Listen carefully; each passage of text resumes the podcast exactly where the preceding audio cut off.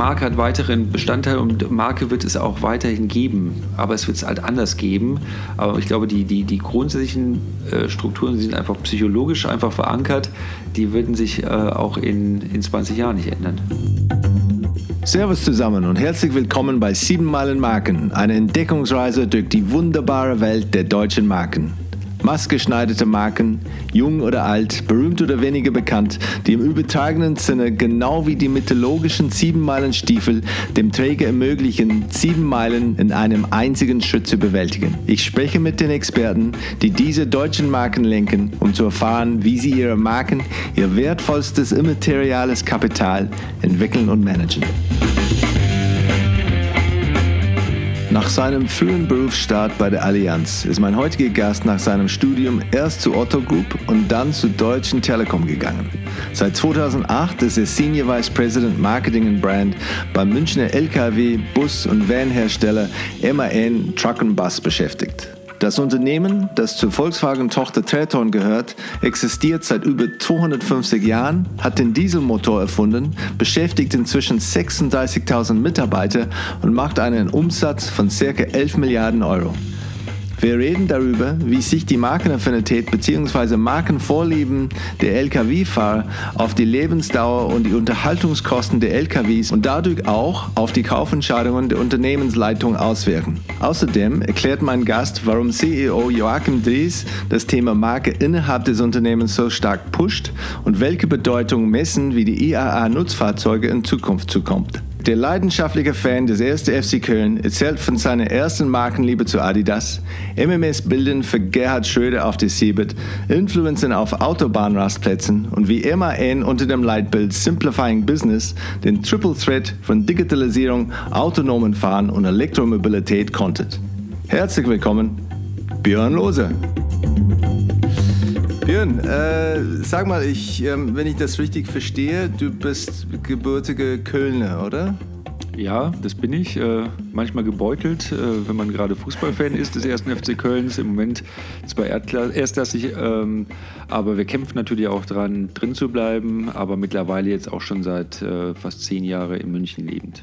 Und bist du noch den 1. FC-Fan oder ist es dann irgendwie dann, äh, ja, ist Erfolg vielleicht ein schöner ähm, Verein zu unterstützen, der vielleicht bis regelmäßig da oben auf der Tabelle äh, steht? Ja, der Kölner an sich ist ja sehr patriotisch und äh, ich bin natürlich treuer Fan des 1. FC Kölns in guten und in schlechten Zeiten äh, und von daher äh, wenn man in die Allianz Arena geht, sieht man sicherlich etwas besseren Fußball, aber nichtsdestotrotz schlägt das Herz für den ersten FC Köln. Okay, und das wird immer so sein und immer so bleiben, oder? Ist dann ja, äh, das ist, weiß man nie, aber ich meine, also wie gesagt, viele Sachen äh, im Vereinsumfeld waren vielleicht in der Vergangenheit nicht immer so positiv, macht man schon nachdenklich, aber nichtsdestotrotz, den Verein gibt es seit Ewigkeiten äh, und ist halt auch eine starke Marke und äh, da ist man auch gern markentreu. Bist du in der Stadt aufgewachsen?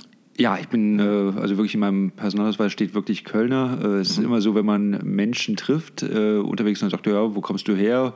Und die sagen aus Köln und dann heißt ja, wo genau? Und dann sagen, ja, Aachen, kennst du Aachen? okay, ist nicht gerade Köln. Das sind so Themen einfach ja. heraus. Nein, also ich bin wirklich in Köln geboren und äh, dort auch aufgewachsen. Und war, war der erste SC Köln dann eine von den ersten Marken, die du irgendwie wahrgenommen hast? Das ist eine gute Frage. Also ich glaube als Kind, also ich habe immer schon eine Sportaffinität gehabt. Ich glaube, meine erste große Marke war eigentlich Adidas äh, mhm. in dem äh, Kontext. Äh, auch natürlich damals äh, sogar Ausrüster des ersten FC Kölns. Aber ich glaube, das war einer der, der für mich der glorreichen Marken in meiner, in meiner Jugend. Ähm, ich glaube, vielleicht natürlich im äh, äh, Spielzeugbereich. Also ich habe als Kind äh, mit Vorliebe mit Spielzeugautos gespielt, mhm. äh, was natürlich jetzt, ein, wo sich der Kreis ein wenig schließt, äh, wo man jetzt die etwas größeren Fahrzeuge mit zu tun hat. Aber ich sage mal, die erste große Marke war für mich Adidas. Was die 90er, das, ich habe versucht ein bisschen zu recherchieren vorher, die 90er ist mir ein bisschen eine dunkle Lücke in deinem dein Lebenslauf. Was ist denn so, ich habe festgestellt, was du dann im Jahr 2000 gemacht hab, äh, hast und aber vor 2000 ähm, bin ich nicht darüber gestolpert, was, äh, was da passiert ist. So, ich gehe davon aus, du warst in der Schule in Köln.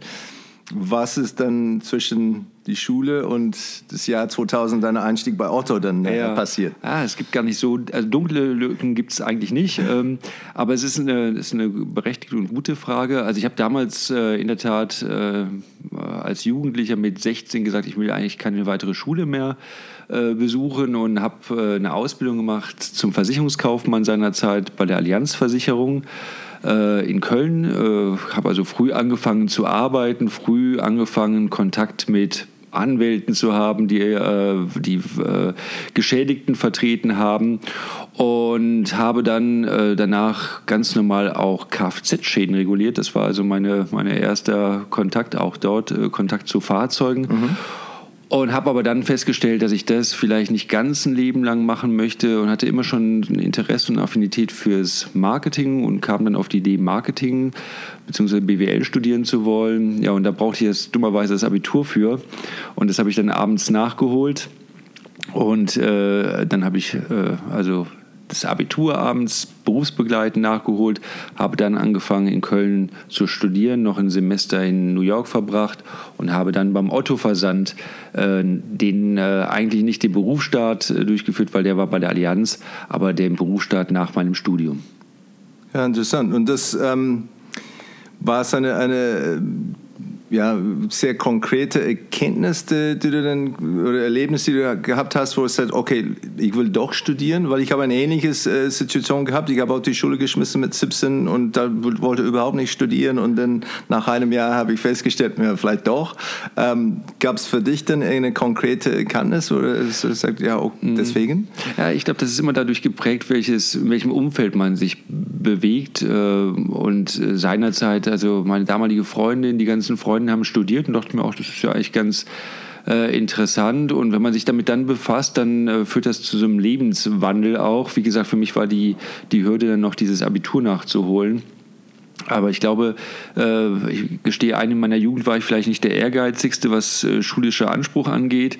Äh, das hat sich dann aber wirklich sprunghaft geändert, als ich dann den Willen hatten zu studieren und deswegen dieses Studium oder dieses Abitur brauchte und auch schon damals wusste, hey, dafür brauchst du ein NC, also das heißt, du musst auch ein gutes Abitur machen, auch mit Anrechnungen, die es damals gab. Und das hat mich sehr motiviert und hat dann auch zu so einem ja, Schwenk im Leben geführt eigentlich auch. Da kommt man ein bisschen motivierter da rein als die Leute, die vielleicht direkt aus der Schule kommen und keine große feste Pläne haben, aber Studium ja wieso nicht irgendwie. Äh.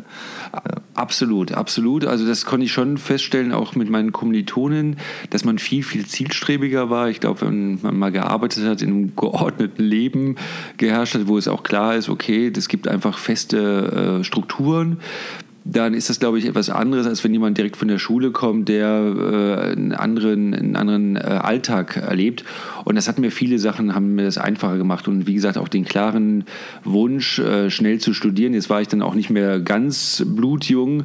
Äh, heißt, ich wollte jetzt auch nicht äh, jenseits äh, der 27, 28 das Studium absolvieren.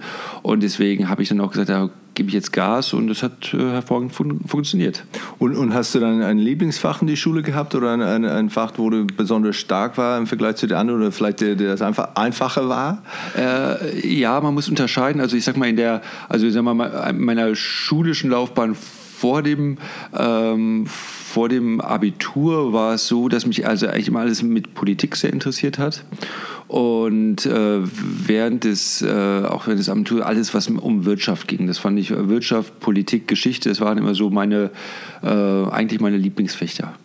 Gibt es etwas aus, aus dieser frühen Zeit, ähm, wo du sag, sagen würdest, äh, wenn ich diese Rolle, die du gerade jetzt hast, wenn du das, wenn ich das nicht hätte, dann wäre ich Zimmermann oder Bauer oder ja, äh, in der Tat fragt man sich schon, wo kam jetzt so der, also ich meine, das ist ja schon eine Veränderung. Normalerweise, also viele, mit denen ich damals auch die, die Ausbildung gemacht habe, die sich jetzt immer noch, ähm, auch wenn sich die, auch die, die Versicherungsbranche geändert hat, ähm, die sich geändert haben. Und dann denkt man schon, was ist so die Einkerbe, die, die an den Lebensweg anders bringt? Und ich meine, es war auch schon so, dass man, äh, also meine Eltern waren davon jetzt nicht endlos begeistert zu sagen, okay, ich studiere nochmal, ich kündige also meine feste Anstellung und das war halt auch zu so einer Zeit, ähm, wo, die, wo es der Wirtschaft nicht so gut ging, wo man einfach schon zweimal nachdenken musste, unter normalen Umständen äh, auch eine Tätigkeit zu kündigen. Ähm, aber man muss erstmal sagen, also dank der Allianz seinerzeit auch, die wirklich äh, das unterstützt hat, dass ich abends diese Schule machen konnte, wo sie jetzt erstmal keinen Vorteil von hatte, und zweitens aber auch natürlich dann den Mut zu haben, dann diesen Weg zu gehen. Aber wie gesagt, es war für mich ganz klar, ein Ziel vor Augen zu haben und das dann auch durchzuziehen. Und du bist dann 2000 äh, bei Otto, hast du dann den, den zweiten ähm, Anlauf dann äh, angefangen. Ähm, könntest du schon da etwas für Mode und so dann dich begeistern? Ja, das war gar nicht, es war eher Zufall Fall, sondern also ich war seit einer Zeit bei IESIC, einer Studentenorganisation, und wir haben äh, damals Studenten-Events äh, durchgeführt und äh, also haben Studenten in Kontakt mit Unternehmen gebracht. Auch das war so der erste praxisnahe Kontakt zum Thema Marketing und habe seinerzeit äh, Verantwortliche des Autoversands kennengelernt und war sehr fasziniert von der Kultur, von den Menschen und auch von dem Business, auch wenn ich jetzt äh, davor äh, keinen spezifischen äh, Modekontakt hatte, aber ich fand es schon interessant, einfach ein handfestes Produkt zu haben und in dem Fall äh, Handel zu haben. Und wenn man jetzt mal so Revue passiert, äh, war ja der Distanzhandel, also seinerzeit der Versandhandel, der so ein bisschen der Vorbote eigentlich von dem heutigen äh, Onlinehandel. Und wenn man so sieht, welche Probleme damals vorgeherrscht haben, dann, äh, und ich, man sieht so heute die, die äh, liest über Amazon und so weiter und so fort, dann schmunzelt man schon und äh, staunt eigentlich, dass dann so jemand kam, der dann zuvor Bücher vertrieben hat und plötzlich äh, weltgrößter äh, Online-Händler wird äh, und alle anderen in Schatten gestellt hat. Ähm, heißt eigentlich, fand es faszinierend, fand die Kultur interessant, fand wirklich äh, alle Gesprächspartner vor Ort, äh, seien es mit dem Otto-Versand äh, interessant, sodass ich gesagt habe, ja, ich gehe von Köln nach Hamburg. Und, und Otto ist dann auch dann, hat es damals schon einen Ruf als, als wirklich Weiterbilder, das wirklich dann äh, vor allem für, für Marketingleute, wie äh, ähnlich wie Procter Gamble oder so. Ich habe schon gehört, dass es wirklich ein, ein richtiger, sehr guter Ruf äh, gehört und dass viele Leute, die da schon dann jetzt in führende Positionen sind in Deutschland. Ja, also das ähm, war jetzt nicht für mich das ausschlaggebende Kriterium, aber in der Tat befasst man sich natürlich damit. Und ähm, also Otto hat sicherlich, was Hochschulabsolventen anging, seinerzeit, also äh, bis heute natürlich auch einen sehr guten Ruf gehabt. Es gab ein sehr gutes Einstiegsprogramm.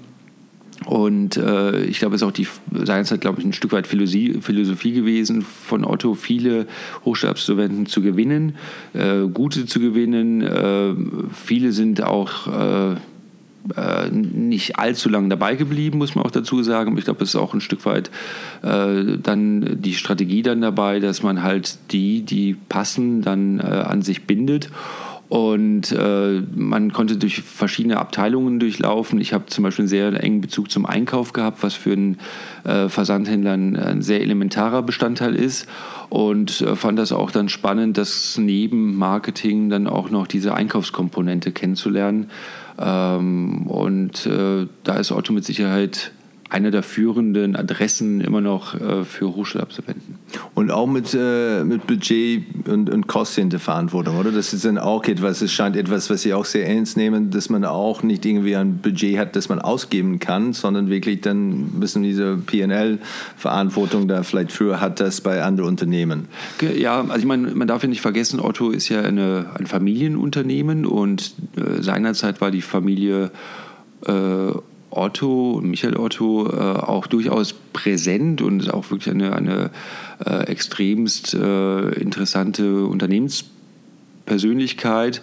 Und man merkt schon, dass es ein, man, man arbeitet mit dem Geld der Familie. Und äh, das ist schon ein Unterschied dann äh, zu äh, anderen Gesellschaftsformen.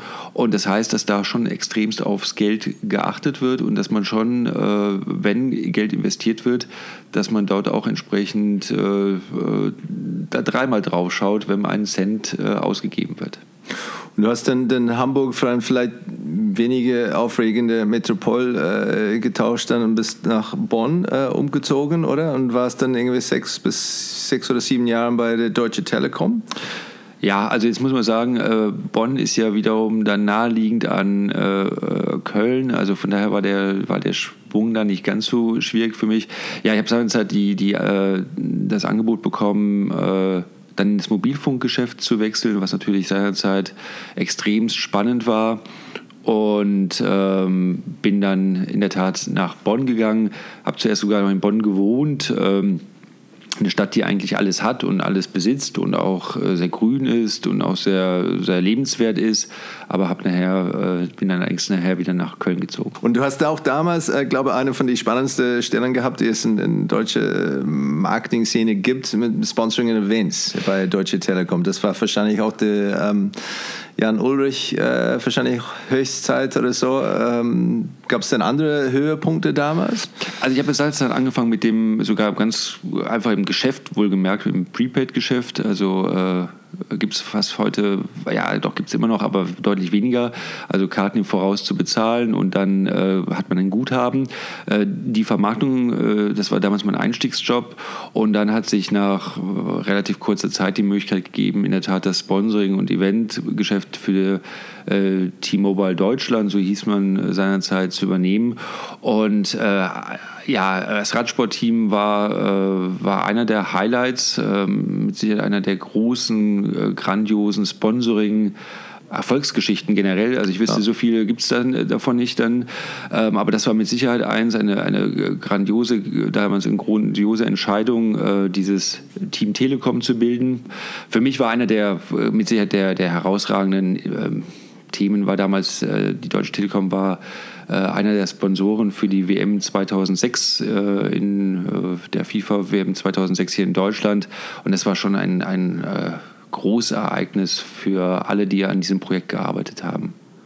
Ich glaube, damals habe ich dann ähm, MMS-Bilder für euch da, äh, abgewickelt ja. bei, äh, bei Plaza Media. Dann, äh, wir haben dann äh, Dienstleister da, dafür. Ja, es hat sich alles äh, wahnsinnig geänd äh, ge geändert, einfach auch. Also, wenn ich bedenke, ich war auf einer CeBIT-Veranstaltung, da hat seinerzeit Gerhard Schröder seiner Frau ein MMS-Bild geschickt, also was heute ja wirklich, wo alle lachen, äh, alle Kinder drüber lachen.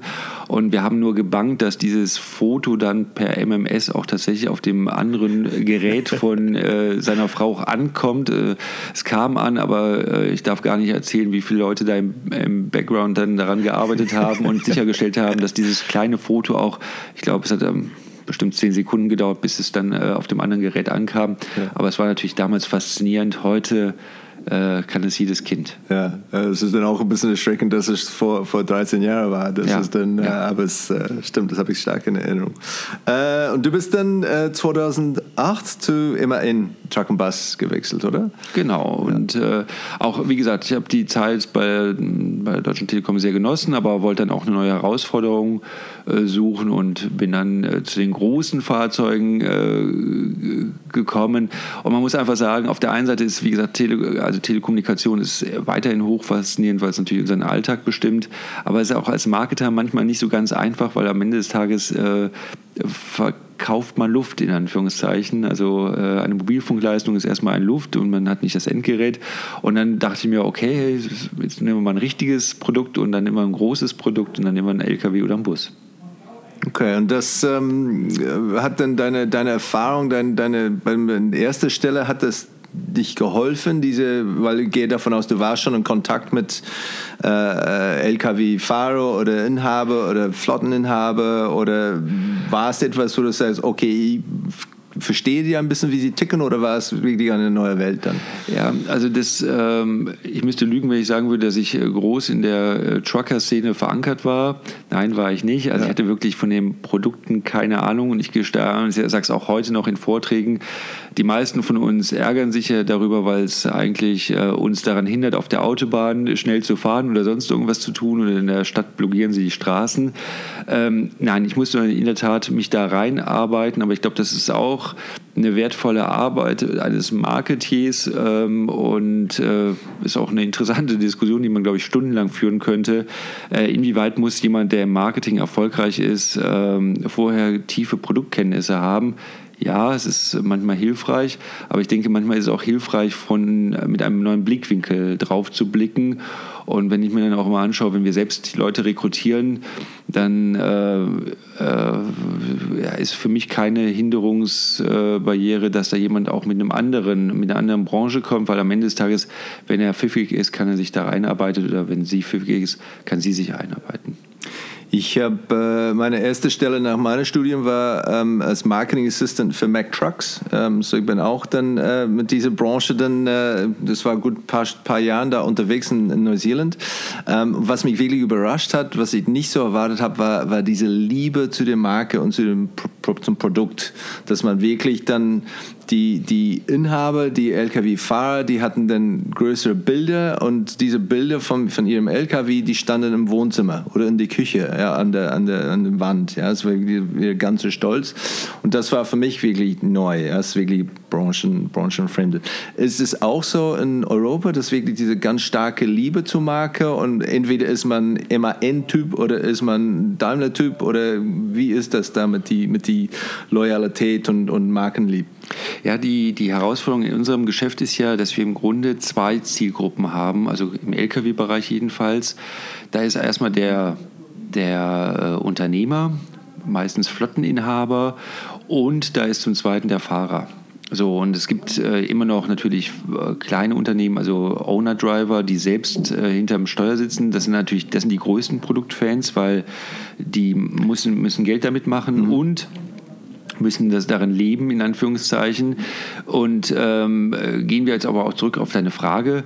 Ähm, die Fahrer, für die ist es natürlich extremst wichtig und die haben eine Markenaffinität und die sagen, okay, wie fährt sich das eine Fahrzeug und was tut auch die Marke für mich? Also, und wir haben in Europa, gerade in Westeuropa, äh, mittlerweile einen erheblichen Fahrermangel. Das heißt, für uns ist es ganz, ganz wichtig, dass äh, die Fahrer das Produkt lieben. Äh, warum? Weil sie am Ende des Tages natürlich, wenn es um eine Neuanschaffung geht, äh, durchaus mitbestimmen mittlerweile, dass die halt äh, bei einer Neuanschaffung durchaus auch dem, dem Unternehmer sagen, okay, ich will nicht auf, dem, auf der Marke A oder B fahren. Und man muss einfach sagen, wenn ein Fahrer ein Produkt nicht liebt, dann kann man davon ausgehen, dass es deutlich schneller in der Werkstatt steht, dass es einen deutlich äh, höheren äh, Kraftstoffverbrauch äh, besitzt, auch wenn der Unternehmer das mittlerweile natürlich kontrollieren kann. Aber es ist einfach eine Frage, wie man ein Produkt einfach handelt und das liegt daran, wie man es liebt. Und ist das etwas, ähm, die, diese Treue oder diese Beziehung zwischen die, zwischen die die Fahrer und die Marke, ist das etwas, wo man sagt, okay, wenn, wenn man das hat, wenn es steht, diese Beziehung und diesen Markenfan, muss man das wirklich versemmeln, dass man die Leute dann äh, verliert? Oder ist es so, die sind auch, die sind jetzt dabei, aber mal schauen, wenn die Konkurrenten dann auftauchen, haben etwas neues äh, Feature, ein bisschen mehr ähm, Komfort da im Cabin, im Cabin oder wie auch ist man, ist man schnell weg oder ist es, wie ist die teuer?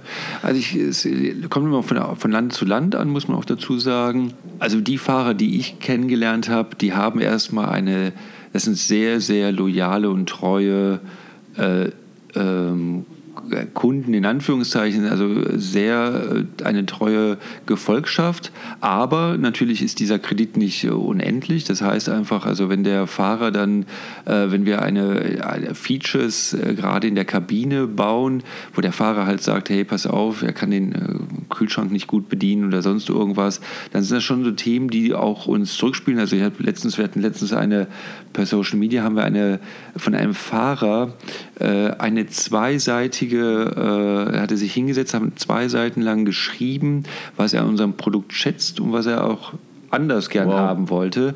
Und daran sieht man einfach, das ist, äh, ich habe es persönlich in meinem ganzen Leben noch nicht gemacht, äh, ich gestehe es ein, aber da, es gibt wirklich, äh, wir kriegen viel, viel Feedback, die Menschen sind unterwegs, mhm. sitzen mhm. auch natürlich am, am Rastplatz, haben auch ein Stück weit in den Pausenzeiten Zeit und beschäftigen sich damit und geben uns dann auch wertvolle, äh, äh wertvollen Insights.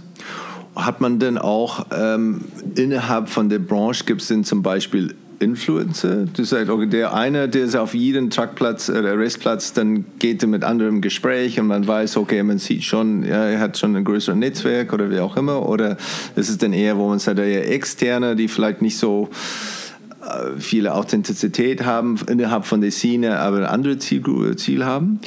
Das ist natürlich durch die äh, durch Social Media gewachsen, muss man einfach sagen. Ob es das in der Vergangenheit gab, mag ich gar nicht zu beurteilen. Äh, aber man darf ja nicht vergessen, die Fahrer sind also natürlich innerhalb des Unternehmens natürlich erstmal äh, ihres eigenen Unternehmens dann schon natürlich äh, entsprechend vertreten, aber es sind natürlich in Anführungszeichen Einzelkämpfer, die den ganzen Tag über äh, selbst schauen müssen, wie sie äh, quasi ihren, ihren wirklich harten Job machen aber dann natürlich abends an Rastplätzen sich treffen. Aber natürlich auch dort ist durch gerade das, äh, durch das Ausschlagen, durch die Internationalität, durch die, durch das, äh, durch die Märkte ähm, treffen sich da sämtliche Nationalitäten. Das heißt, äh, dort sieht man es eigentlich weniger, ähm, sondern jeder versucht natürlich für sich dann äh, die Ruhe zu finden, auch abends. Äh, man tauscht sich aus, keine Frage, aber es gibt Plattformen und es gibt auch ähm, äh, Leute in der Szene, die die Beiträge einfach sharen und die haben auch eine, eine sehr hohe Gefolgschaft. Ja, das finde ich interessant. Und von, von der, weil letztendlich ihr habt drei verschiedene Produktgruppen, wirklich dann sehr unterschiedliche Zielgruppen und, oder zum Teil zumindest.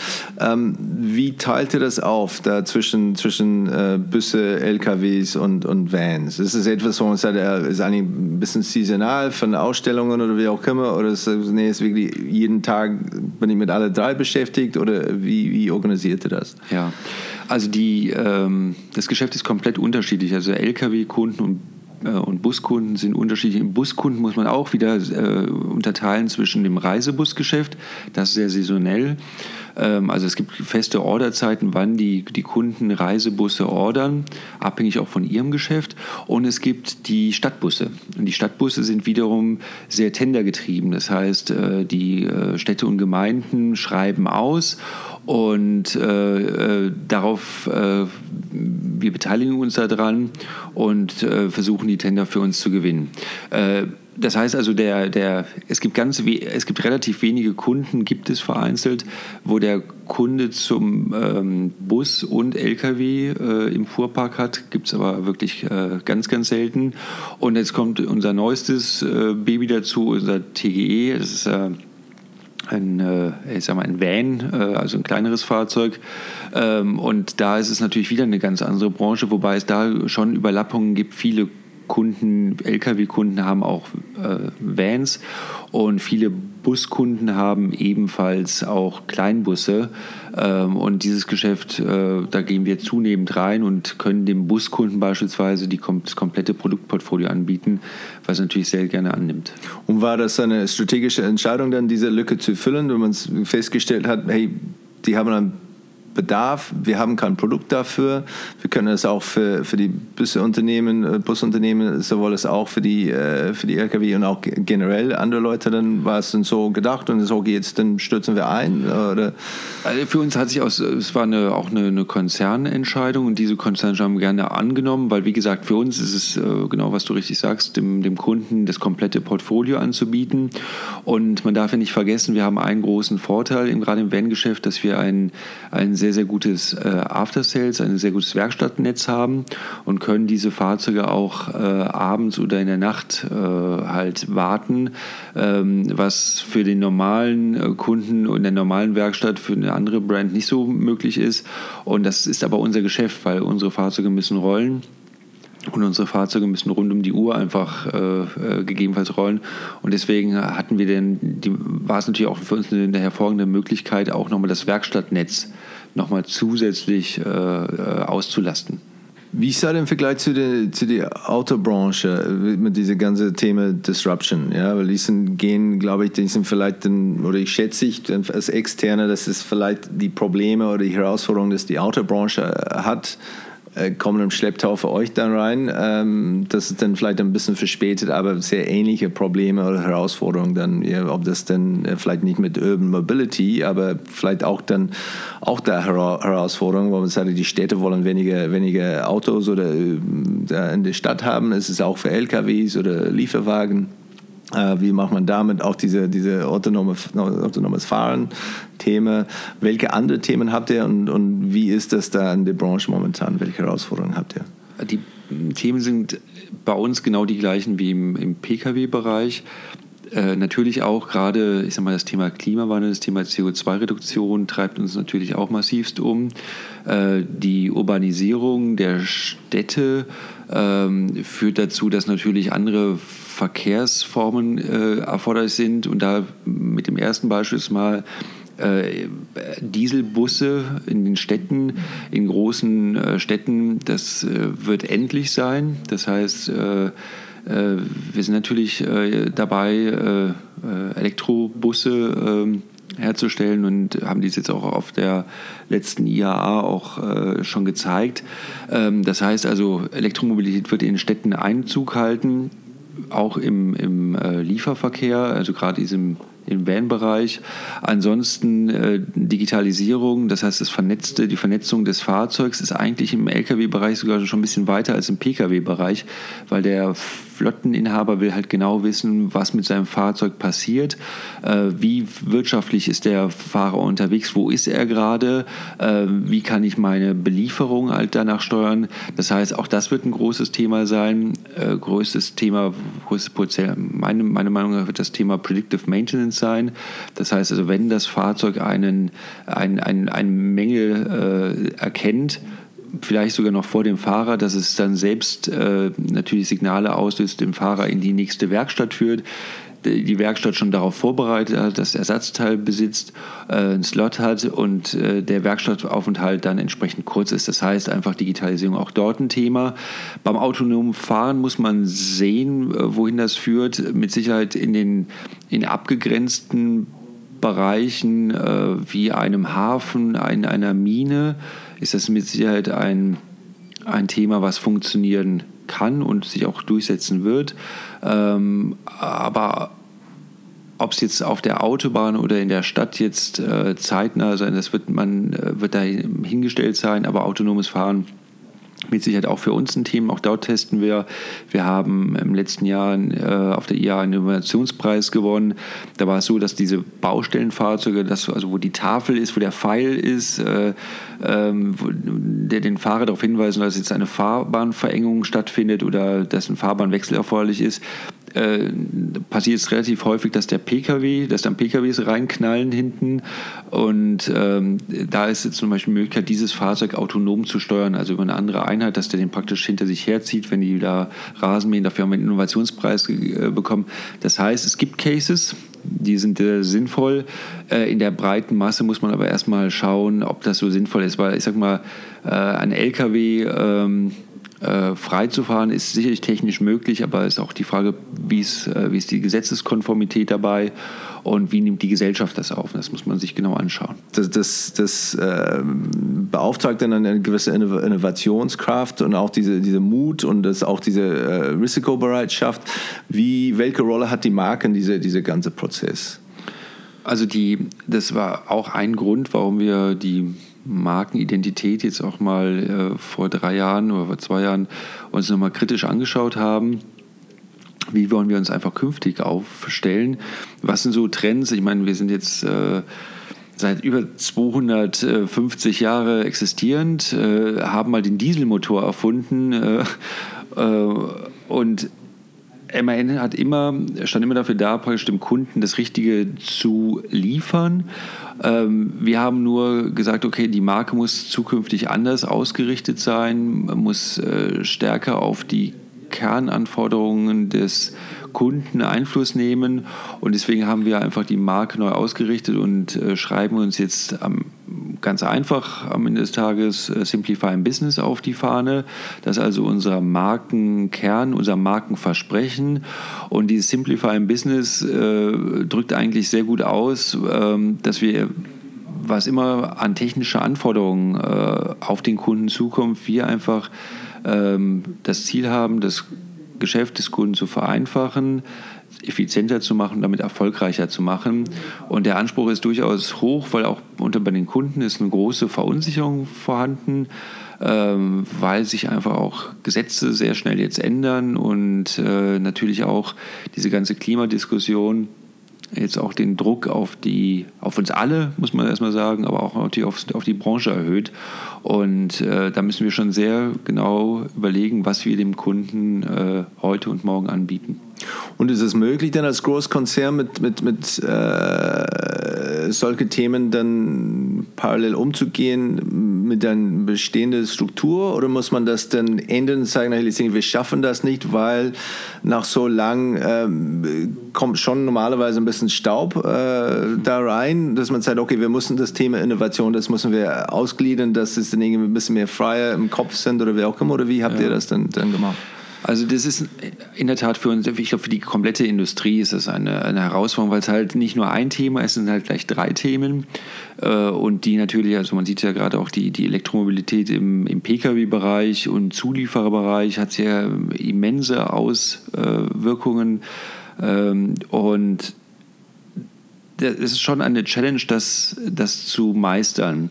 Und äh, wir sind natürlich als deutsches Unternehmen, wie, wie, wie, wie alle großen ähm, Automobilmarken, schon auch sehr ingenieurgetrieben. Und ich glaube, das ist ja auch das, was Deutschland auszeichnet, gerade im im Fahrzeugbau äh, exzellente Qualität immer zu, zu liefern. Ja. Und dass dieses Exzellente erfordert natürlich auch eine sehr, wirklich eine sehr präzise Vorgehensweise. Und das ist auch ein Qualitätsmerkmal dieser von Made in Germany. Und genau da muss man jetzt genau den Schwenk finden. Äh, auf der einen Seite äh, mit destruktiven äh, Methodiken, mit, äh, mit neuen Herangehensweisen, ähm, auch hier Sachen zu beschleunigen, weil in, dem, in der bisherigen Speed sind solche Sachen leider nicht mehr zu, zu, zu absolvieren. Heißt, ähm, wir äh, gehen in allen Bereichen rein, wie wir Prozesse vereinfachen können und das betrifft natürlich auch die Kollegen im, im Engineering. Äh, wenn hier ein, also wir haben relativ lange Produktzyklen, wenn hier ein neues Teil eingebaut wird, dann denkt man eigentlich, oh, das ist ganz banal, aber ist natürlich nicht, weil ähm, das eine riesen Kettenreaktion hervorruft. Und auch die Kollegen im Engineering arbeiten neu, arbeiten agiler und ähm, diese Methodiken äh, setzen wir im ganzen Unternehmen ein. Ich bin kein Freund davon, Sachen äh, wie zum Beispiel Digitalisierung nochmal auszulagern, weil am Ende des Tages muss jeder Manager in diesem Unternehmen hier digital denken. Und das ist die große Kunst und das muss auch die Philosophie des Unternehmens sein, das in allen Prozessen äh, reinzuwirken und in jeden, jeden, ja, in jede in Führungspersönlichkeit oder aber auch in jeden Mitarbeiter, äh, dass er digital denkt. Und das, glaube ich, ist der, der richtigere Weg. Und ist das gut angekommen oder ist es begrüßt oder neutral oder haben die Leute dagegen gekämpft und sagen, nee, ich habe schon meine Arbeitsabläufe äh, und das ist alles Quatsch und äh ja, ich glaube also die, die MAN hat sich schon massivst verändert die letzten Jahre. Äh, das muss man schon sagen. Also ich weiß noch, äh, ich meine, man sieht es eigentlich so an, an äußerlichen Themen. Äh, ich ich glaube, früher bis vor vier, fünf Jahren habe ich jeden Tag Krawatte getragen.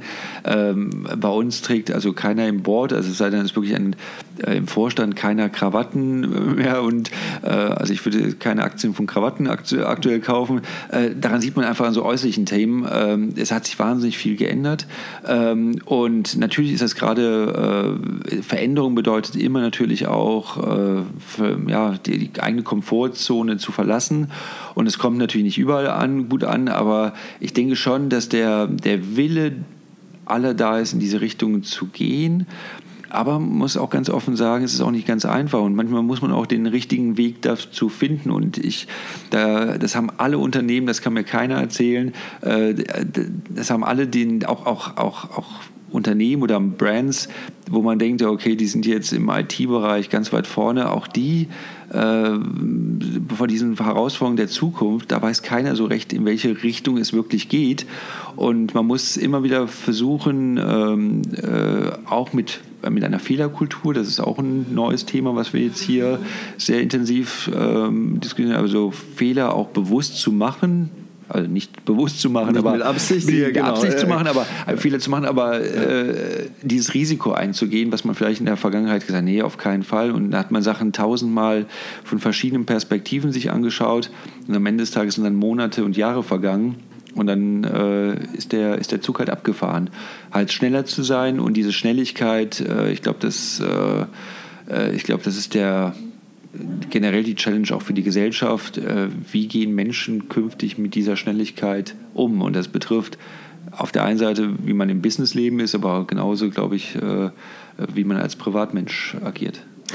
Gibt es denn andere oder durch diese, diese Änderungen und diese, diese neue Arbeitsweise und Denkweise und Attitude, gibt es denn auch schon ähm, neue Geschäftsbereiche oder, oder Produkte, vor allem wenn ich denke an das Thema digital, wo man sagt, okay, da, wir, haben, wir haben schon Produkte, eine Menge Produkte unterwegs, die haben bestimmt eine Menge Daten oder sammeln. Gibt es etwas, wo man sagt, okay, ist es auch ein zusätzliches äh, Geschäftsmodell oder Revenue Stream oder als Add-on für unsere Kunden oder wie geht ihr damit solche, solche Themen wie, wie Daten da an? Ja, also wir haben sehr genau erkannt, dass äh, wir sind ja bisher immer so ein Lieferant von Stahl und Eisen. Das wird sich ändern. Der Kunde will einfach eine Lösung haben. Äh, es gibt, äh, also wir diskutieren sehr viel mit Kunden. Die Kunden sagen sogar, sie hätten sogar äh, gerne noch den Fahrer dazu, dass wir den Fahrer noch mitliefern. Und das macht er? Das Oder? machen wir nicht, ähm, weil wir schon gesagt haben, okay, das ist ein bisschen weit von unserem Kerngeschäft entfernt. Aber ich meine, es liegt natürlich auch daran, weil der, weil der Fahrer, weil die Unternehmen natürlich auch tendenziell ein Problem haben, an Fahrer zu kommen. Deswegen ist dieser Wunsch natürlich erstmal naheliegend. Das machen wir nicht, aber wir schauen genau gerade rein, welche digitalen Lösungen können wir halt noch on top anbieten. Und da gibt es verschiedene Sets rein. Das ist so, wir haben äh, ein Marketplace, wo wir halt, wo der Kunde mobile und digitale Dienste äh, erwerben kann. Das geht bis dahin, dass der Kunde künftig äh, sogar Produktfeatures ähm, äh, online kaufen kann. Wenn wir jetzt nehmen wir mal einfach an, wir haben jetzt, wir zwei hätten jetzt ein, ein, ein Fuhrunternehmen und sagen, okay, wir haben jetzt einen Kunden, der sagt, er müssen nach, etwas nach Norditalien liefern und haben eigentlich einen LKW, der vielleicht von der PS-Zahl her optimal für unsere normalen flachen Strecken sind, aber jetzt müssen wir über einen Brenner fahren dann wird es äh, möglich sein, zusätzliche PS äh, online ähm, quasi anzu zu bestellen und dass ich dann halt temporär tatsächlich mehr PS äh, für mein Fahrzeug äh, over the air dazu ordern kann. Das wird möglich sein äh, in, in, in, naher Zukunft. Über solche Dinge machen wir uns einfach Gedanken, dass wir einfach auch nach dem Kauf den Kunden natürlich zusätzliche Features äh, anbieten wollen, die für ihn von Interesse sind, immer unter dem Anspruch Simplify Business. Und ähm, das heißt also, da werden sich neue Geschäftsfelder ergeben. Inwieweit wir künftig ähm, Themen machen werden. Ich meine, äh, äh, klar, das Vermietgeschäft gehört schon, äh, natürlich ist ein Teil schon immer gewesen des, des, des Truckgeschäftes. Ähm, inwieweit wir jetzt da, äh, da weitere Geschäftsmodelle, das muss man einfach sehen. Wie gesagt, man muss äh, durchaus noch die, die, die Challenge lösen, äh, dass wir ja diese Herausforderungen, die es da gibt, äh, auch gleichzeitig lösen. Also wir, wir sind erstmal im Grund heraus natürlich ein Nutzfahrzeughersteller, ähm, aber wir schauen uns schon sehr genau an, was wir darüber hinaus anbieten können. Äh, ich habe dann die frühen 90er Jahre, wie gesagt, das ein bisschen erlebt, dann auf äh, in Neuseeland, diese, diese Branche, wie es funktioniert, im Falle mit, mit Communications. Ähm, damals war es nicht so innovativ, ziemlich traditionell.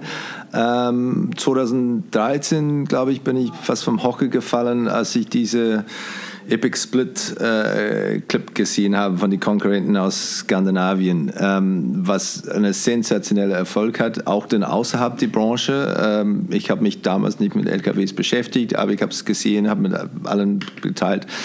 Wie hat sich diese, diese, ähm, diese Event, dieses Ereignis, wie hat es denn für euch dann, hat es denn mehr Freiheit gebracht, dass man auch ein bisschen mehr experimentell äh, unterwegs sein darf, weil man sieht, okay, letztendlich das ist nicht eine traditionelle Art, wie man dann einen, einen LKW darstellt. Mhm. Was ist denn, oder hat es auch einen gewissen Druck mitgebracht und um, äh, wie, wie, habt, wie seid ihr damit da umgegangen? Also die ähm, Chuck Norris, glaube ich, war es, oder ist es dann? Äh, genau, ja, ja, ja, es ist äh, also in der Tat, also der der äh, äh Trailer war ja sehr erfolgreich, auch von den Zahlen heraus. Also äh, muss man neidlos anerkennen. Ich glaube, es ist immer so der, der äh, Wunsch von allen gewesen, er macht doch auch mal so einen Film. Genau. Leider nicht ganz ja. so einfach und äh, äh, wäre jetzt auch ein bisschen langweilig, jetzt äh, was ähnliches zu machen. Ähm, also das Thema grundsätzlich mit, mit äh, wir kommen ja einfach schon, was du gesagt hast, sehr klassisch von, von Messen, vom Messengeschäft heraus, von Anzeigen. Ähm, bei uns steht halt der, der wichtigste, ist der wichtigste Kontaktgeber immer noch der Verkaufsberater, der nah am Kunden sein sollte. Aber für uns sind diese Social Media äh, Kanäle eine geniale Möglichkeit, gerade was wir eingangs gesagt haben, Fahrer zu erreichen. Und wir sehen natürlich auch den Einfluss auf, auf die Unternehmer hin. Weil äh, ich meine, es ist immer so, dass äh, die, die Diskussion B2C und B2B am Ende des Tages äh, sind wir alle Menschen und äh, wir treffen Entscheidungen als B2C, äh, äh, also als, als Privatperson.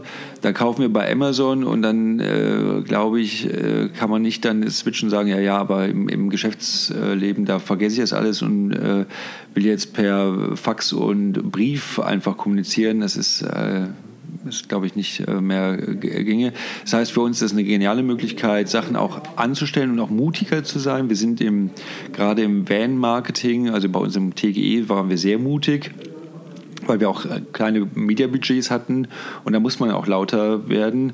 Und äh, da gibt es auch Diskussionen, wie weit können wir gehen innerhalb von MAN und schauen uns das sehr genau an. Manchmal gibt es auch durchaus kritische Meinungen, die wir auch intern äh, führen, also auch wo die meine Mitarbeiter sagen, okay, war das jetzt so tippitopp, aber ich finde die Diskussion wichtig und ich finde es auch gut, dass die Leute sich damit auseinandersetzen.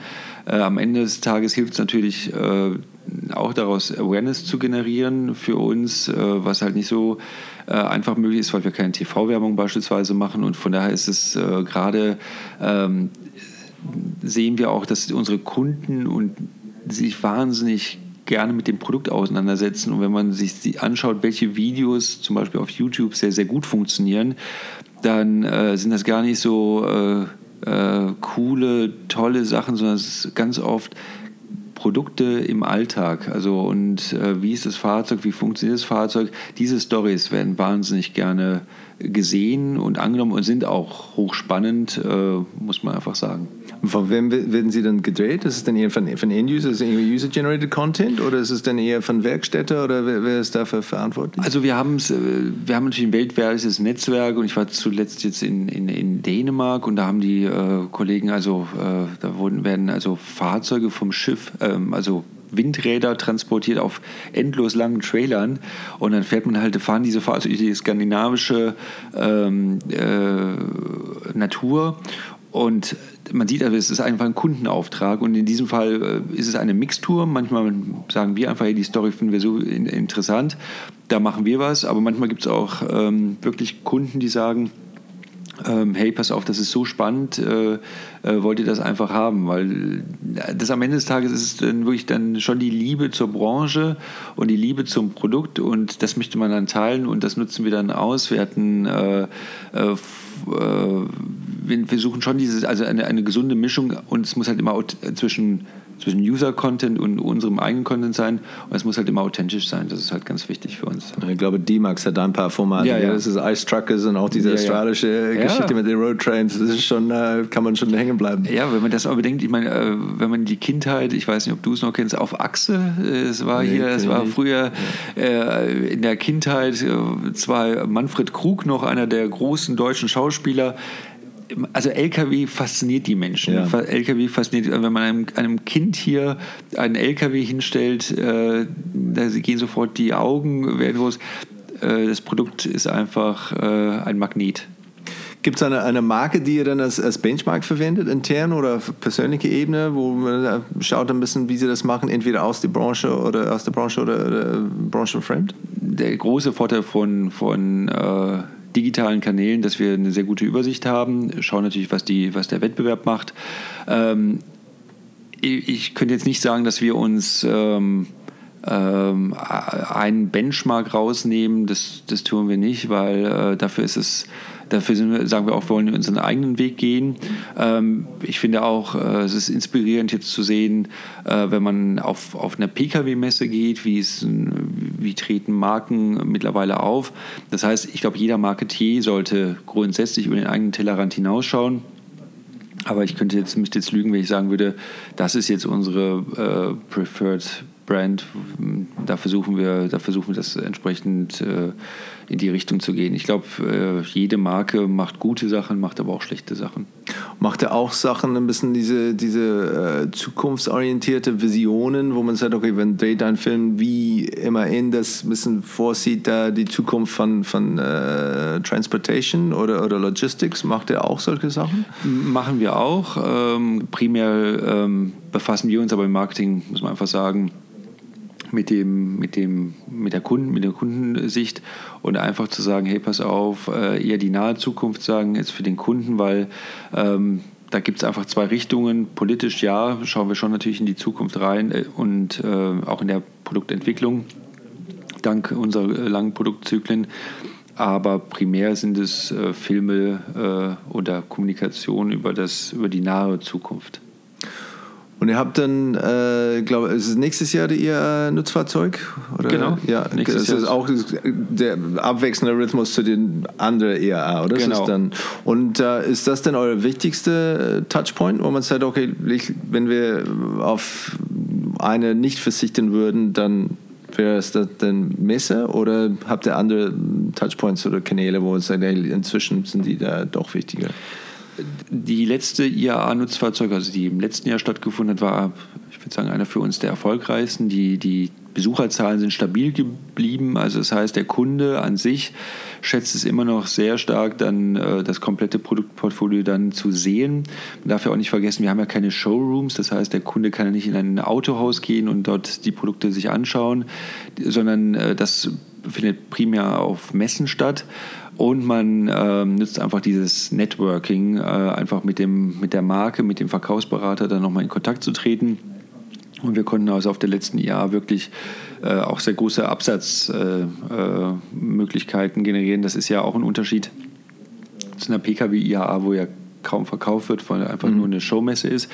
Ähm, und jetzt ich war ein bisschen überrascht, ehrlicherweise, weil ich denke schon, okay, welche Zukunft hatten Messen in Zukunft? Äh, und auch da sieht man ja jetzt, äh, wenn man sich die Zahlen anschaut, der PKW ja, dass die Zahlen zurückgehen.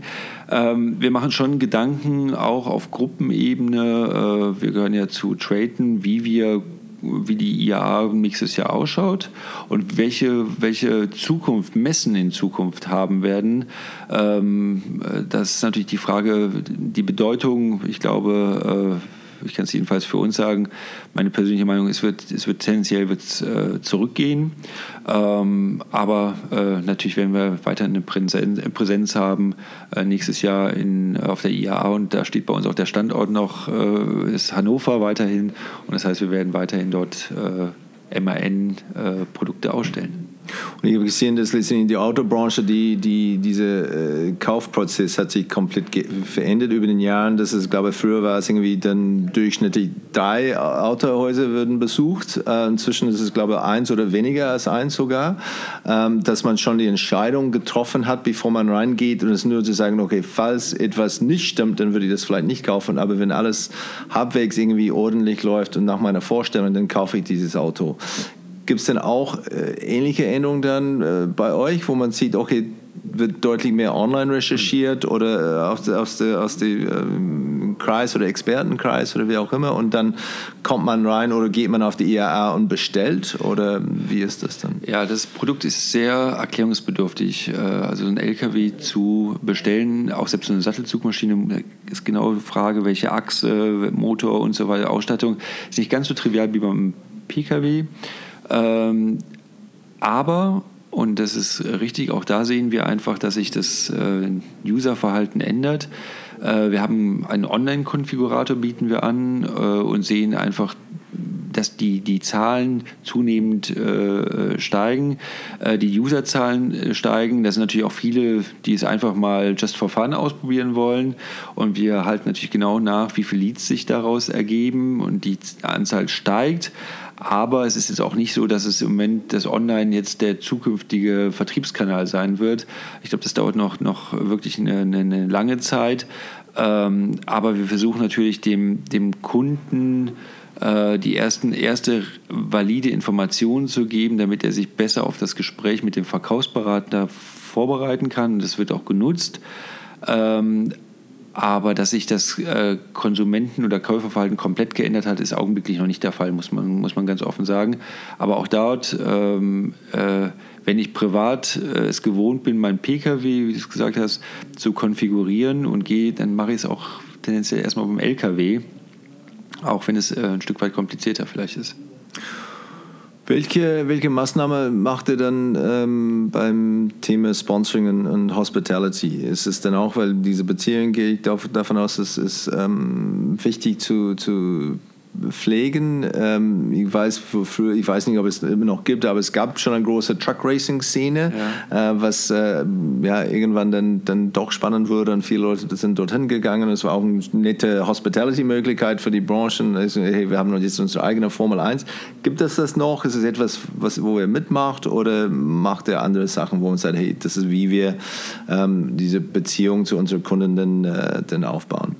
Also wir das Thema Truck Race ist in der Tat äh, auch eine faszinierende, eine faszinierende Plattform. Der Nürburgring hat immer noch äh, an jedem, also im Wochenende über, äh, ich glaube, über 150.000 Zuschauer. Also es ist, äh, wenn man sich dann die Formel 1-Zahlen dazu anschaut, dann äh, schauen die da fast neidisch drauf. Äh, äh, das heißt, die, die, gerade die Fahrer finden das toll, aber man muss einfach sagen, die Fahrer gehen, glaube ich, weniger hin, wegen des Sports an sich, sondern einfach wegen der Community oder einfach um Party zu haben, auf Deutsch gesagt. Von daher ist es für Fahrer wichtig, deswegen sind wir auch vor Ort. Wir haben seinerzeit die Entscheidung getroffen, ähm, aus dem wir waren, also wir haben Motoren geliefert an Teams und äh, unsere, also gut für uns, aber die Motoren waren so, so gut, so schnell, die, äh, so waren wir praktisch immer Dauersieger, okay. so dass es ein bisschen langweilig war irgendwann mal. Und dann haben wir gesagt, nachdem die anderen Hersteller dann auch ausgestiegen sind, äh, das wollen wir nicht mehr machen, aber es gibt natürlich Rennteams, die mit MAN-Trucks äh, fahren und das ist eine wichtige Plattform für Fahrer. Kunden an sich ähm, trifft man da, also große Kunden äh, vielleicht ein Stück weit weniger an auf, auf, ähm, auf Truck Races und äh, da gehen wir halt äh, gezielt vor und, und äh, die wollen einfach viel mehr über das Produkt wissen. Das kann man so am Rennwochenende nur schwellig machen und da machen wir, natürlich gerade bei Produkteinführungen immer noch Events durch. Das ist immer noch eine ganz, ganz massiv wichtige Form, auch gerade auch um Probefahrten durchzuführen. Äh, oft ist es auch so, dass der Unternehmer gar keinen Lkw-Führerschein besitzt. Das heißt, man muss dann einen abgesperrten Bereich haben, damit der Unternehmer sich damit auch mit dem Fahrzeug fahren kann. Ähm, dazu äh, äh gab es ja auch, ist, äh, gerade im Busbereich sind wir ja äh, sehr erfolgreicher äh, Transporteur der von vielen, vielen Bundesliga-Clubs. Mhm. Ähm, Dortmund und der FC Bayern fährt natürlich im äh, Bus äh, vom, von uns und äh, das ist auch natürlich eine wichtige Plattform, um Kunden an das Produkt ranzubinden. Und das war natürlich, äh, muss man einfach sagen, äh, auch da, ich meine, die Deutsche Telekom ist ja ist ja, äh, steht ja auf dem, ist ja auf dem Trikot des FC Bayern. Es war halt damals immer wahnsinnig schwierig, Mobilfunkleistungen äh, natürlich mit dem, mit dem äh, Sponsoring zu verbinden. Das ist natürlich hierbei viel, viel einfacher, weil da habe ich so ein großes Paket, das nennen wir einfach Bus und das ist so, so ein, äh, ein, wichtiger, äh, ein wichtiges Thema, das ist da ein bisschen einfacher gewesen. Ich glaube, ich habe es mitbekommen, als das gelauncht wurde, weil es ist, ist, nicht so alt, oder? Das ist irgendwie vier, fünf Jahre oder so, das ist dann irgendwie plötzlich, weil ich glaube, es gab keine irgendwie Ausrüster oder Lieferanten für die, für die Bundesligisten und dann habt ihr, sind seid ihr dazu gekommen, dass wir machen das für alle oder äh, die Top-Clubs oder so zumindest ja. habe ich das wahrgenommen. Also wir haben uns auf äh, unterschiedliche Clubs fokussiert. Ähm, mittlerweile ist aber einfach so, dass wir gerade im äh, Busbereich so eine hohe Kompetenz haben und vor allen Dingen muss man auch sagen, jeder vereinen, hat auch unterschiedliche Anforderungen an, den, an das Businnenleben. Ähm, und das können nicht mehr so allzu viele Hersteller und das können wir aus einer Hand bedienen. Äh, heißt also, wir haben ähm, einen eigenen, ein, ein Bus Modification Center, wo der Kunde genau kommen kann, sagt, hey, pass auf, ich möchte die und die Sitze haben, die und die möchte eine Küche haben, äh, keine Ahnung, Espresso. Also jeder Wunsch wird da erfüllt und ähm, dann stellen wir den Bus äh, dorthin, aber meistens das jetzt ganz normale Geschäfte für uns. Gibt es etwas, was äh, du glaubst, das Thema Marke in Deutschland zurückhält? Also das Thema Marke ähm, hat bei MAN eine sehr hohe Bedeutung mittlerweile, äh, auch geprägt dadurch, dass wir dieses Markenleitbild erstellt haben, die Marke erfolgreich gelauncht haben, die Simplify im Business ähm, und haben daraufhin halt gesagt, okay, das heißt nicht für uns jetzt, ja, okay, jetzt ändern wir mal das CI, und das Logo und machen wir eine schöne Anzeige und dann äh, jetzt haben wir eine neue Marke, sondern wir sind das Thema anders angegangen. Wir haben halt gesagt, wir wollen, dass das Thema Marke von innen heraus lebt. Und das steht zwar in jedem Lehrbuch drin, ist aber in der Praxis dann doch offenbar immer schwierig umzusetzen. Wir haben es aber geschafft und wir haben äh, das Thema, wir haben unseren CEO äh, Joachim Drees äh, für das Thema ähm, gewinnen können, der das Thema auch sehr stark in die Organisation trägt und haben einfach gesagt, okay, was heißt Simplify im Business für das Unternehmen? Was heißt Simplify im Business für den Einkauf, für das Engineering, aber auch für Personal und äh, sind dadurch durchs ganze Unternehmen gegangen und hatten natürlich dann erstmal eine Wahnsinnspräsenz und auch die Herausforderung, dass jetzt Simplify im Business am Ende für den Kunden und für die Außenwelt erlebbar wird. Und ähm, in diesem, diesem Prozess sind wir seinerzeit angegangen, top-down, äh, sind über die Vorstandsbereiche gegangen und die Vorstände und haben es dann runtergetragen. Und mittlerweile ist es einfach für uns ein ganz, ganz wichtiger Ankerpunkt in diesen Herausforderungen, die wir haben, nämlich immer zu fragen, okay, ähm, was heißt jetzt äh, Digitalisierung in Verbindung mit Simplifying Business? Was heißt äh, XY mit Simplifying Business? Und das haben wir gemacht und deswegen ist das Thema Marke ein mittlerweile sehr, sehr wichtiger Bestandteil in diesem Unternehmen und eine wichtige Leitfunktion. Viel wichtiger und die Herausforderung ist für uns, Simplify Business nachhaltig im Unternehmen zu verankern, dass alle darauf ausgerichtet sind. Und das gelingt uns sehr, sehr gut. Und ähm, die größte weil die größte, der größte Stellenwert ist natürlich das Produkt an sich. Und das dauert aber einfach. Und da gehen wir aber genau vor, heißen und fragen uns genau, welche Produkteigenschaften muss das Produkt mitbringen, damit es Simplify ein Business vor Kunde erfüllt. Und äh, damit schwenke ich schon das komplette Engineering rum mit dieser Fragestellung, weil die Maschinen dann auch in eine andere Richtung plötzlich. Und wie äh, war damals und wie ist inzwischen die, die Bereitschaft ähm, von den Kolleginnen in, in Produkt und Entwicklung mit, äh, mit den Leuten aus Marketing Communications äh, zu sprechen? War es dann am Anfang ein bisschen eher kritisch gesehen oder inzwischen müssen wir jetzt verstehen wir, was, was ihr eigentlich vorhabt und warum ihr das äh, tut und was, was das für uns heißt? Wir versuchen das, äh, also wir haben zum Beispiel mit dem Design, äh, gab es früher relativ wenig Kontakt. Ähm, wir haben auch gesagt, hey, wir müssen, müssen mit dem Design permanent halt austauschen, weil Design am Ende des Tages auch eine ganz, ganz wichtige Komponente ist, aber es ist ein Teil des Engineerings. Und wir haben äh, ein Brandboard und da sitzt, äh, früher waren das so die üblichen Verdächtigen, da sitzt Marketing, da sitzt Kommunikation, da sitzt Design mittlerweile als fester Bestandteil drin. Und äh, die fragen uns an und sagen, hey, pass auf, ist das markenkonform? Und Super. Ähm, also wenn wir, wenn, wenn die Kollegen daran arbeiten, an Formen des Fahrzeugs, äh, ähm, Farben des Fahrzeugs und das ist eine andere Qualität geworden, die, die letzten Jahre da gesehen ist und geschehen ist. Und das ist natürlich immer so ein, manchmal muss man sich dann natürlich auch, äh, oft ist es, glaube ich, bei, bei, bei Unternehmen auch gar nicht böse äh, Absicht, dass man jemand nicht integriert oder involviert bei einem Thema. Aber das ist jetzt geschieht von alleine heraus und das ist ein großer Bestandteil und eine große Bereicherung für uns auch selber, weil wir können einfach viel mehr Power äh, dann auf die Straße bringen, wortwörtlich. Und, und das ist dann diese Brandboard, wie oft trifft ihr euch? Äh, das Brandboard ist zwei bis dreimal im Jahr, zusammen auch mit, äh, mit unserem CEO und mit dem Sales- und Marketing-Vorstand. Gegebenenfalls auch, laden wir auch, wenn es ähm, sehr viel bei Employer Branding ist zum Beispiel auch ein wichtiges Thema, auch HR dazu ein. Ähm, immer in, äh, situativ Und äh, da tauschen wir uns genau aus. Und wenn es natürlich Themen gibt, die unterjährig äh, diskutiert werden, dann gehen wir daran. Aber das hilft in der Regel, um einfach die, die Pfeiler festzulegen, weil wir wollen ja schnell sein. Wir wollen uns ja nicht ja tot mieten, sondern wir müssen, glaube ich, die wichtigen äh, Flöcke einschlagen, Leitplanken setzen und dann aber auch der Marke Spielraum geben. Das ist, glaube ich, auch entscheidend. Äh, nicht mehr alles so vor, äh, vorkauen und sagen, okay, genau in diesem Millimeter müssen wir uns bewegen. Das geht nicht mehr. Äh, der festen Überzeugung bin ich. Und da muss man auch, ähm, auch mehr Verantwortung in das Unternehmen reingeben, aber auch mehr, mehr Freiräume reingeben.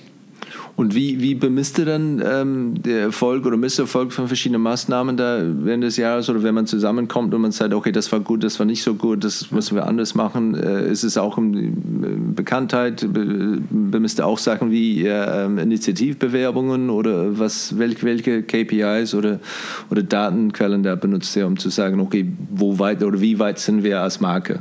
Also wir führen natürlich Benchmark-Studien durch. Äh, zum einen, das mal ganz klassische Marktforschung noch. Zum Zweiten ähm, haben wir äh, ein sehr erfolgreiches Customer First Programm, das ist ein Kundenzufriedenheitsprogramm aufgelegt. Hier fragen wir Kunden regelmäßig und da fragen wir zum Beispiel den Kunden auch, okay, wie einfach ist es für dich, Geschäft mit MAN zu machen, also Simplifying Business. Das heißt, wir kriegen permanent eine Rückspielung, mhm. ähm, wie, was der Kunde halt denkt. Das haben wir, konnten wir da äh, ganz geschickt einfügen, mussten jetzt nicht eine weitere Befragung durchführen und sehen genau, äh, okay, in welchem Land äh, haben wir noch Nachholbedarf, in welchem Land läuft schon ganz gut. Ähm, ich glaube, dass generell das Marketinggeschäft, Marke ist wichtig, überhaupt keine Frage, aber Marketing generell wird sich, glaube ich, viel stärker noch in das Thema Sales Support entwickeln müssen oder werden wir, vielleicht ist auch ein Zwang dahin. Ähm, und die Frage ist einfach, glaube ich, wird eine der wesentlichen Einheiten sein, wie können wir Leads generieren ähm, für den Sales. Und in diese Richtung bewegen wir uns. Also wir haben früher gesagt, okay, ja, Messe, äh, wie viele Besucher haben wir? Dann haben wir gefragt, wie gefällt dir der Stand und so weiter und so fort. Ja, alles gut und schön, aber am Ende des Tages geht es um, äh, um Zahlen und äh, das ist, glaube ich, wichtig, auch sich dem zu stellen und einfach zu sagen, okay, läuft gut oder läuft nicht gut ähm, und daraus dann die Lehren zu ziehen. Und ich gehe davon aus, dass vor der, vor der Messe ist dann auch dann äh, viele Planungen, wer kommt wann an, dass man wirklich Termine dann schon ausmacht. Das ist nicht zu sagen, okay, wir machen unsere große äh, Ausstellung und hoffen, dass die Leute vorbeikommen. Es wird wirklich von den Vertriebler dann irgendwie alles gemacht und geplant, dass sie wissen, okay, um halb zehn kommt so und so, da sitzen wir zusammen, haben dann, ich weiß nicht, eine Stunde, halbe Stunde ja. oder wie auch immer, besprechen wir die, ihre Bedürfnisse und äh, ja, also es ist so, dass die äh, Verkaufsberater äh, in der, im Vorfeld schon, äh, die sind auch nicht immer die komplette Zeit auf der mhm. Messe. Das heißt, sie sind darauf angewiesen zu wissen, okay, der Kunde X kommt dann und dann und dann machen die halt Termine aus. Ähm, und äh, es ist in der Regel so, haben die alle ihren festen Kalender und wissen auch genau, wer kommt.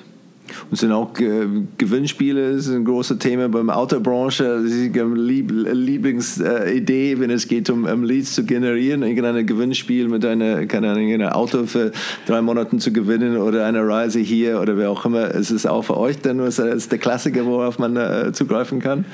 Äh, also Gewinnspiele haben bei uns eine, eine geringe Bedeutung, also äh, gestehe ich ein. Ähm, also das ist bei uns, ein, äh, was wir abends in Richtung Fahrer machen. Also wir verlosen äh, Tickets, zum Beispiel Fußballtickets für Fahrer, da schon, aber für den klassischen Kunden muss man einfach schon sagen, da hat er weniger Interesse dran. Ja, verstanden. Okay, so dann äh, Rapid Fire Wrap-Up. Ähm, wenn du ein unbegrenztes Budget hättest, äh, für ein markenbezogenes äh, Projekt, äh, ohne jegliche Druck für kurzfristige ROI, ähm, hättest du etwas, wo du sagst, okay, da, das würde ich gerne probieren oder das würde ich tun, ich bin überzeugt davon, dass es dann funktionieren würde? Oder oh. vielleicht auch nicht nur, weil es Spaß machen würde. Ja, also die, die äh, Thematik ist bei uns im, im, in, in, der, im, in der Branche ist es immer noch so, ähm, den, den, die, die Experience zum Produkt herzustellen. Also das heißt, äh, das Thema auch so, wenn es noch so, so, so klassisches ist, ähm, ich bin überzeugt, auf der einen Seite zu, Kunden einzuladen, mit dem Produkt heranzuführen, also ein Event zu führen, aber das immer digital zu verlängern und im besten Fall auch noch mit einem gesellschaftlichen Anspruch. Das heißt schon auch mit einem politischen Thema, weil äh, wir uns einfach dahin entwickeln, nicht nur Produkte für, unseren, für unsere Kunden herzustellen, sondern wie gesagt auch, weil im Moment äh, das Thema Klima auch so ein, so ein großes Thema ist. Und wenn man natürlich so eine riesen Convention, eine riesen äh, ein Riesen-Event aufbauen, wo wirklich große Redner dieser Welt kommen äh, und sich äh, mit dem Thema auseinandersetzen, fände ich schon spannend. Und das dann verankert oder irgendwie unterwegs, irgendwie da in Alaska, irgendwie, wo man sagt, okay, alle sitzen da in Kabinen und es gibt dann 30 LKWs und dann irgendwie dann äh, fahren zusammen. Äh, ja, also das, äh, die, die, der Produkt, Produktbezug muss auf jeden Fall vorhanden sein, aber wir müssen natürlich aufpassen, dass es ja sollte dann wieder äh, relativ klima äh, CO2-neutral sein. Deswegen muss man sehen, aber ich finde es natürlich immer noch, und ich glaube, äh, jetzt kommen wir wieder zu den Produkten in unserer, in, in, in dem Einsatzgebiet zu zeigen. Also Alaska wäre zum Beispiel eine gute Idee, ähm, aber ich glaube, es gibt äh, eine Vielzahl von Ideen. Man könnte es auch auf Hawaii machen. Äh, an sich ist Ironman, weil wir sind auch Partner vom Ironman. Ähm, äh, also ich glaube, an Location soll es nicht mangeln. Ähm, aber wichtig ist, glaube ich, äh, etwas zu haben, was man nicht nur äh, auf der einen Seite, wie gesagt, ein, ein Event zu haben, weil ich glaube, es berührt die, Produ die, die Menschen immer noch am meisten, äh, irgendwas zu erleben. Aber wie gesagt, das mit einer digitalen Verlängerung irgendwas zu machen, was es bisher nicht gab. Wenn du einen Markenkurs für die Geschäftsführer von, von Deutschlands Hidden Champions äh, lehren würdest, äh, wie würdest du es benennen und worauf würdest du den Fokus legen? Auf der einen Seite ändert sich alles, aber ich bin der festen Überzeugung, die, die alten Markentheorien in den Grundstrukturen sind immer noch gültig. Weil wir einfach, weil wir einfach Menschen sind und Mensch und Marke gehört einfach zusammen. Und gleichzeitig das bestehende Wissen in die Zukunft zu übertragen und zu sagen, okay, was heißt denn das jetzt für die Zukunft? Was heißt das jetzt äh, für die Herausforderungen des Jahrhunderts? Also das ist, glaube ich, so die, die Thematik, die, glaube ich, alle ähm, hat. Marke hat weiteren Bestandteil und Marke wird es auch weiterhin geben, aber es wird es halt anders geben. Aber ich glaube, die, die, die grundsätzlichen äh, Strukturen sind einfach psychologisch einfach verankert, die würden sich äh, auch in, in 20 Jahren nicht ändern.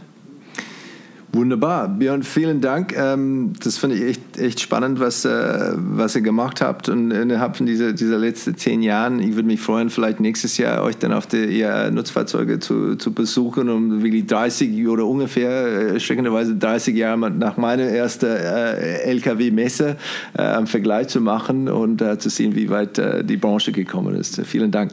Ja, vielen Dank auch. Du solltest aber nicht nur die Messe besuchen, du solltest auch einer unserer Fahrzeuge fahren, mal. Das ist, glaube ich, noch ein viel größeres Erlebnis.